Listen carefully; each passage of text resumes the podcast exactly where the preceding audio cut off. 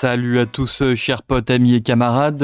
Il est 8h31. On est euh, aujourd'hui euh, le 25 janvier 2022 et on va commencer le journal à bâbord.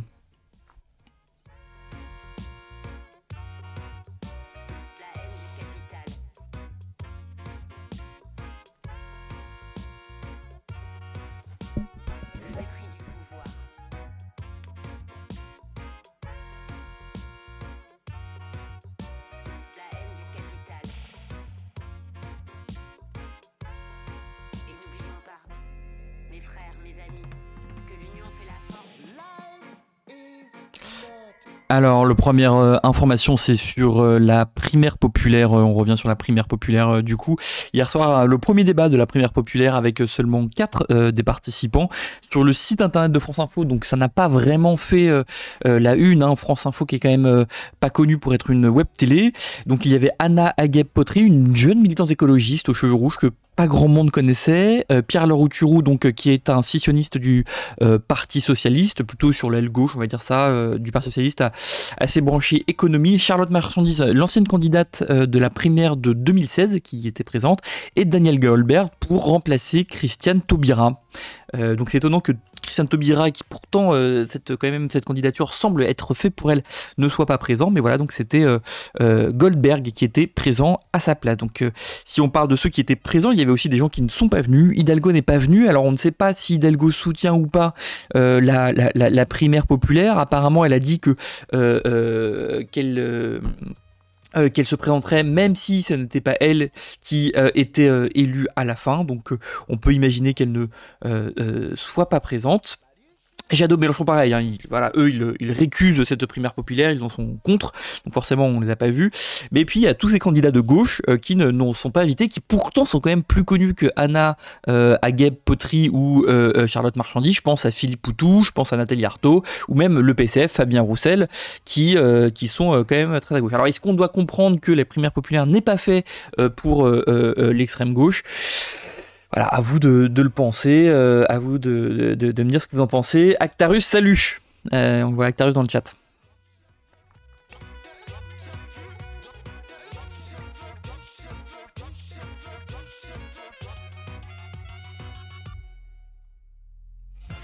Actarus qui est toujours fidèle au poste, ça, fait tellement plaisir de te voir euh, le, mardi matin ou le jeudi matin. Je suis très content que tu sois là. Euh, n'hésite pas à me dire d'ailleurs si le son est bon ou pas, j'ai toujours peur que le son soit pas bon et je n'entends pas toujours ce qui se passe donc euh, voilà. Ok, autre truc sur la primaire populaire, euh, on commence à avoir un petit peu les, informations sur le bureau et sur qui organise la primaire populaire. Et le moins qu'on puisse dire, c'est que bah euh, c'est quand même euh, assez orienté.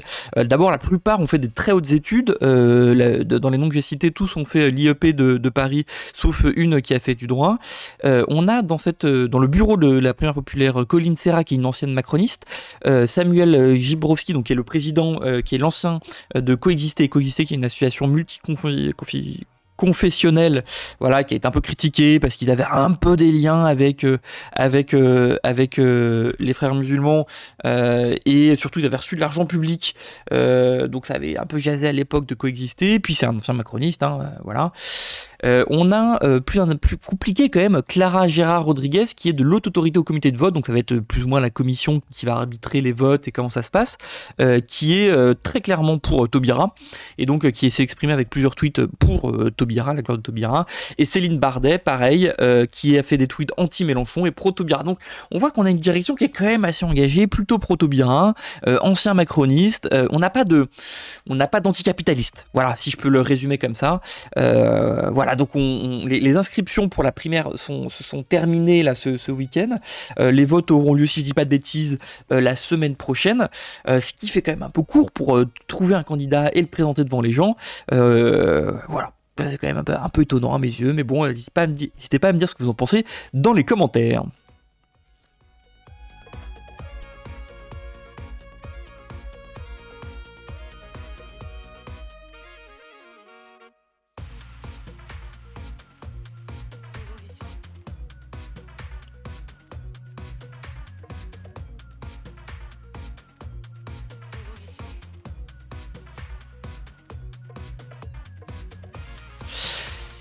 Allez, En parlant euh, de candidats, euh, de à la présidentielle, on a une interview euh, hyper étrange de François Hollande dans une école primaire au sujet de sa place pour les présidentielles. Et alors, il ne dit pas qu'il n'est pas candidat, il dit qu'il va prendre la parole en temps voulu. Voilà, donc euh, est-ce qu'on doit comprendre que c'est un, retour de François Hollande? Ce serait, impossible, mais c'est quand même étonnant quand on sait que euh, euh, personne de son parti, Hidalgo, est en campagne actuellement. Il dit qu'il prendra la parole en temps voulu. Alors pourquoi il ne soutient pas officiellement et clairement Hidalgo? C'est quand même lui qui a été président de ce parti pendant des années, qui, qui est encore au Parti Socialiste. Quand même, c'est incroyable. On passe maintenant à la suite avec la, tombe, euh, moi, moi, marrant, la tombe de Pierre Maître vandalisée. Donc c'était pour vous expliquer l'histoire, c'était le 5 juin 1977 sur un piquet de grève. Un ouvrier de la CGT euh, qui s'appelle Pierre Maître a été tué d'une balle dans la tête par un commando euh, d'extrême droite. Alors plus précisément, c'est un, commando d'une organisation patronale qui n'existe plus, qui s'appelle la CFT, et euh, du SAC, Service d'action civique, qui était les, mains sales de, de, Gaulle. D'accord? Donc alors effectivement, le SAC a, participé un petit peu à, la, à, la, à la résistance, mais surtout après la résistance, ils ont continué à faire toutes les sales coups pour De Gaulle et pour, de manière générale, pour la droite et pour l'extrême droite. Donc le SAC euh, euh, a tué cet ouvrier syndiqué de la CGT et il y a à Reims une stèle en sa mémoire où il y avait écrit Ici est tombé Pierre Maître, militant de la CGT, assassiné par un commando fasciste alors qu'il luttait pour la liberté et le progrès social. donc cette stèle a été vandalisée pour avoir où ils ont remplacé assassiné par, euh, par grâce à ce qui fait euh, euh, Pierre Maître, militant de la CGT, grâce à un commando fasciste, voilà, a été tué. C'est une horreur, c'est bien triste. je pense qu'il y a une enquête en cours. On espère qu'on va retrouver les coupables fascistes. Et puisqu'on est dans le, fasciste, dans le fascisme, je vais vous parler de Zemmour. Alors, il y a eu en marge d'un de ses meetings des, bagarres, hein, d'un de ses meetings, donc pas de lui, mais de, de son parti, énorme bagarre où voilà, des, des, des fascistes ont crié tuez-les une horreur. Et puis surtout, il y a eu un article de Mediapart qui parle de ses soutiens euh, financiers. Euh, donc je vous invite à lire l'article sur, sur, Mediapart. Euh, la première remarque que fait Mediapart assez intéressante, c'est que c'est 80% d'hommes. On rappelle que Eric Zemmour est accusé d'agression sexuelle envers des femmes. Et donc on se rend compte que 80% des gens qui le soutiennent financièrement sont des hommes. Quel étonnement. Et puis voilà, il y a quelques noms qui sortent. Eric Nolot, chroniqueur télé, qui avait écrit un livre avec Alain Soral. Bon, on est, lui se défend d'être d'extrême droite. Hein, euh, on connaît un petit peu le truc. On sait maintenant que euh, voilà, il y, a plus de, place au débat sur Eric Nolot, qui est quand même un homme qui a euh, ses, entrées dans la télé. Christine Boutin, assez étonnante, ancienne ministre de Chirac, donc c'est pas n'importe qui, qui avait été très présente pendant la manif pour tous, qui avait été aussi une financière de la manif pour tous. si je ne dis pas de bêtises, Bon, je, vais me taire parce que j'ai peur de dire des bêtises, mais je, crois que son mari travaillait dans l'industrie pharmaceutique. voilà, bref. Euh, le directeur de cabinet de Le Pen, Le Pen père évidemment, et puis beaucoup de cadres de grosses boîtes euh, euh, et d'écoles de commerce, voilà, qui, portent bien là où il y a de l'argent. Voilà, donc on a évidemment l'aile droite et la bourgeoisie qui soutient Zemmour, sans douter.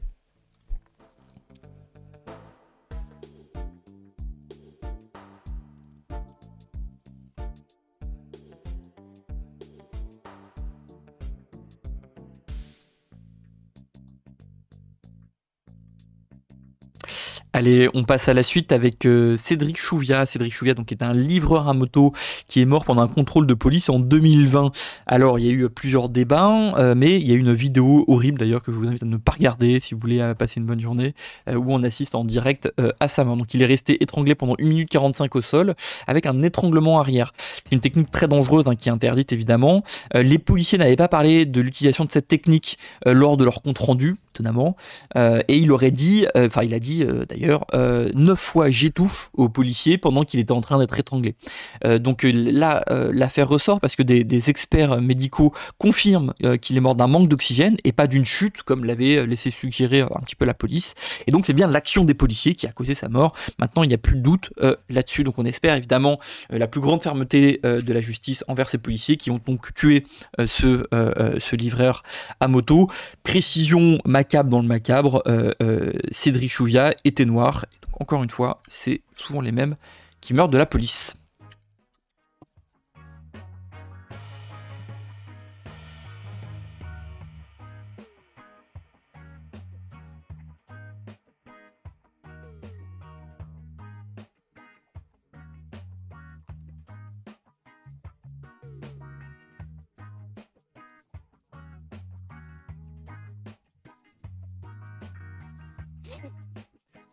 Allez, maintenant un petit point sur euh, Anticor et le prix euh, Anticor. Donc euh, pour ceux qui connaissent pas, Anticor est une superbe association de lutte contre la corruption et qui font un prix tous les ans. Alors je vais vous dire un petit peu les nominés. En prix éthique, il y a mm, Valérie Murin qui est lanceuse d'alerte qui a signalé la présence de pesticides dans les vins HVE, HVE donc c'est haute protection environnementale, un truc comme ça. Et donc qui a été condamné par le, tribunal de commerce à payer 125 000 euros. Donc voilà, les, syndicats du vin euh, ont, voilà, engagé une procédure Bayon, on appelle ça comme ça, une procédure Bayon contre Valérie Murat et qui, qui l'a condamné à 125 000 euros. Tout ça parce qu'elle a signalé la présence de pesticides dans le vin prétendument bio. Euh, voilà. Ensuite, on a euh, le prix Pantoufle à Natacha Valla, directrice adjointe de la Banque Centrale Européenne, qui a rejoint LVMH euh, en 2020, la même année que LVMH a racheté Tiffany, dans des conditions financières très favorables et grâce à l'appui de la Banque Centrale Européenne. Donc là, il y a quand même du pantouflage, pour pas dire de la corruption, qui est quand même assez manifeste. Donc le nom de cette personne, c'est Natacha Valla. Ensuite, dans le prix éthique, on a Amar Ben euh, Mohamed, qui est un policier, lanceur d'alerte, sanctionné par sa hiérarchie pour avoir eu le courage de dénoncer les mauvais traitements et le racisme dans la police euh, au tribunal de Paris. Voilà. Darmanin qui avait à peine réagi, bref. Euh, ensuite, dans le prix éthique, on a aussi l'Observatoire des transnationales qui a fait un rapport excellent. Je me rappelle, on avait parlé ici de la présidence de l'Union européenne qui était complètement sous influence, pour pas dire corrompue par les lobbies, au sujet des intérêts français. En matière écologique, pardon, je, me perds un petit peu, mais vous voyez de quelle affaire je parle. Voilà, et enfin le prix de la casserole va à Mathias euh, Vichera pour ses conseils décomplexés et ses encouragements, euh, euh, ses, conseils décomplexés de finance et ses... ouh là là, ça va pas du tout. et ses conseils auprès d'élèves de Sciences Po. Voilà, donc un professeur qui enseigne comment faire du pantouflage et comment ne pas payer d'impôts. Voilà.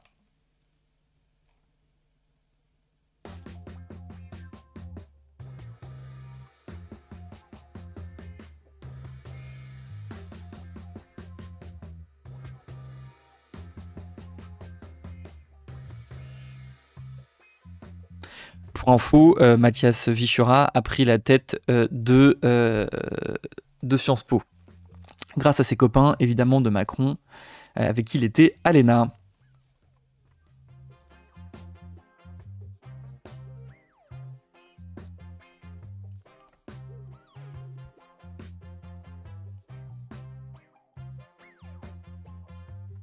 Allez, dans les photos, une petite caricature euh, de Alan Barth, on aime beaucoup, avec euh, Jean euh, Castex qui annonce la levée des restrictions sanitaires.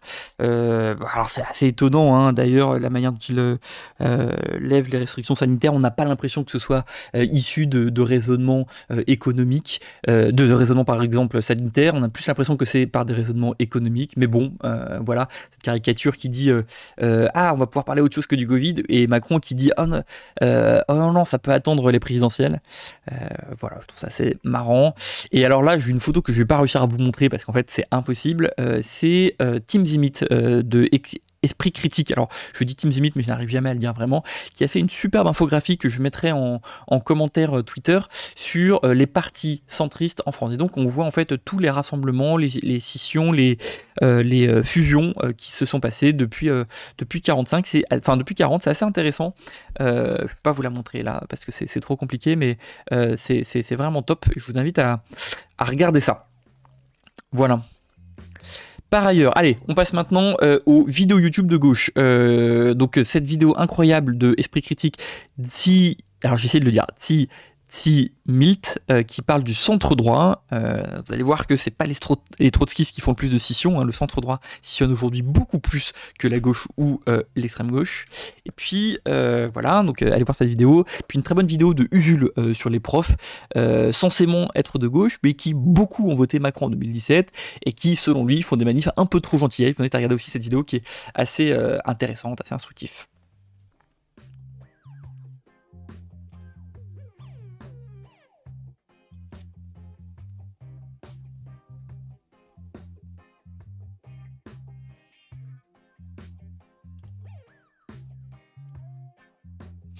On continue sur euh, l'agenda des luttes. L'agenda des luttes, donc euh, ce soir à 19h30, il y a le meeting pour euh, Adama au théâtre du gymnase dans le 10e arrondissement. Jeudi 27, il y a une mobilisation interprofessionnelle pour les salaires et pour l'emploi.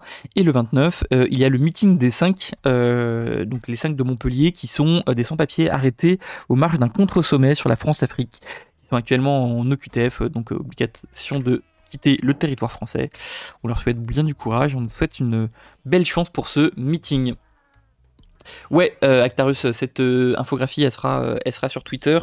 et peut-être en. Je vais essayer peut-être de la mettre aussi en, en commentaire YouTube.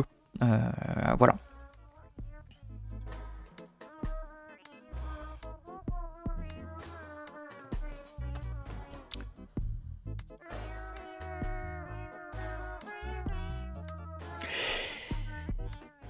Et voilà les copains, on va terminer sur, euh, sur, euh, on va terminer sur ce journal à bâbord. Euh, j'espère que ça vous a plu. N'hésitez pas à partager cette vidéo. Hein. J'ai un peu besoin de visibilité là pour me remotiver sur les réseaux sociaux. pour information, c'est disponible en podcast sur Spotify, sur Deezer et puis sur d'autres plateformes de podcast. Pour info, j'ai aussi une chaîne TikTok là que j'ai ouvert il y a quelques temps où je fais pas mal de sociologie où voilà, je parle de chiffres sur TikTok. Euh, et c'est étonnamment, ça marche pas trop mal. Là, j'ai eu 2000 vues sur ma dernière vidéo euh, où je parle des religions. Alors évidemment, les religions, c'est toujours un sujet euh, un petit peu, un petit peu, touchy qui fait réagir les gens. Hein. Mais voilà, donc TikTok, je me lance dans TikTok, c'est marrant. je suis aussi présent sur tous les autres réseaux sociaux. Voilà. Écoutez, je vous souhaite à toutes et à tous une bonne journée, une bonne matinée. Courage à tous ceux qui partent au boulot ce matin. Et puis à jeudi.